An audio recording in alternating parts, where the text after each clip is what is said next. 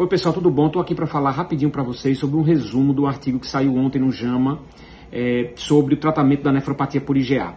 O nome desse artigo é Testing Trial. Esse Testing Trial, na verdade, foi é, uma nova análise de um artigo que já tinha sido publicado em 2015 é, com o regime de tratamento de corticoide para pacientes com nefropatia por IgA de alto risco de progressão. Então, como é que foi mais ou menos o histórico? É, pacientes com nefropatia por IgA previamente eram sempre tratados quando tinham um alto risco de progressão com esquema de imunossupressores, seja ele esquema de imunossupressores com corticoide puro ou esquema com imunossupressores é, com ciclofosfamida e azatioprina, antigamente chamado aqueles esquemas POSE e o esquema Ballardi. Na década de 2010 eh, surgiram dois grandes trials. O primeiro trial foi o Stop IgA, que fez um mix entre esses dois tipos de tratamento, o tratamento com corticoide e o tratamento com imunossupressores, mas que não teve benefício, teve um maior risco de eventos adversos nessa população. E o estudo foi um estudo negativo.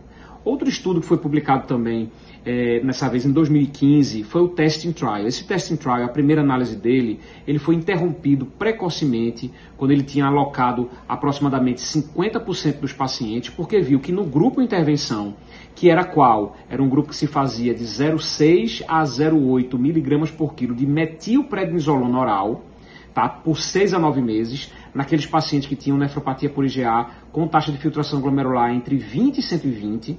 Esses pacientes tiveram maior risco de eventos adversos, inclusive dois pacientes no grupo intervenção acabaram falecendo por infecção respiratória. E aí eles reajustaram a, o protocolo e fizeram uma dose menor de corticoide e somaram os pacientes que foram alocados no estudo publicado em 2015 com os que foram é, inicialmente recrutados de 2017 até 2019, publicado esse estudo ontem. Então, como é que foi esse novo protocolo de uma dose mais baixa de metilprednisolona? Eles fizeram, ao invés de 0,6 a 0,8 miligramas por quilo de metilprednisolona, eles fizeram 0,4 miligramas por quilo de metilprednisolona, que equivale a 0,5 miligramas de prednisona, que a gente faz muito mais na prática. E em todos os pacientes que tiveram grupo intervenção, eles fizeram também o Bactrim, ou seja, o sulfametoxazol e trimetoprim, para poder tentar evitar a infecção por é, infecção oportunista pulmonar.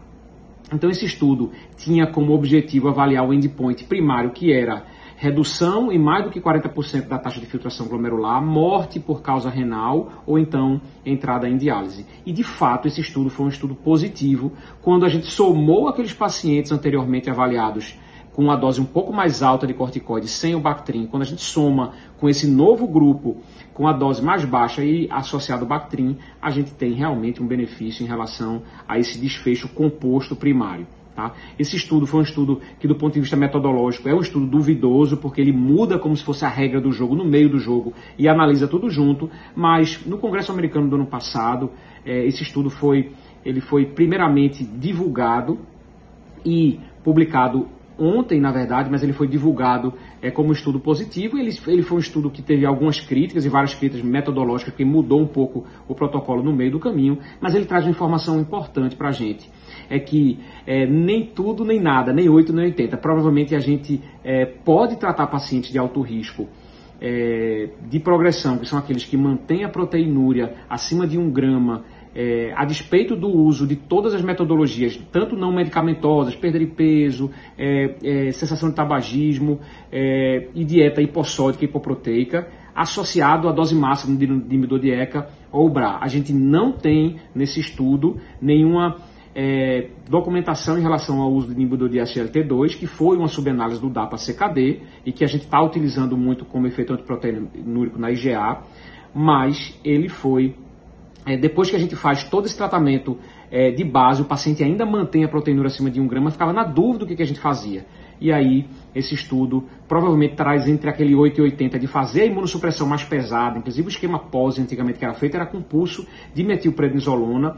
É, a gente substituiu para um esquema com é, 0,6 a 0,8 de, de metilprednisolona, né? E a gente diminuiu para 0,4 de metilprednisolona e teve o efeito benéfico da imunossupressão, é, sem ter um efeito maléfico daquela imunossupressão mais pesada pela diminuição da dose e pela profilaxia com Bactrim. É claro que a gente teve mais efeito colateral é, infeccioso no grupo que foi o grupo intervenção, mas muitos desses efeitos colaterais são atribuídos àquele primeiro grupo lá atrás com a dose mais alta de metilprednisolona. Então, para concluir aqui para vocês, o nome desse estudo chama Testing Trial, foi publicado no dia 17 de maio no JAMA.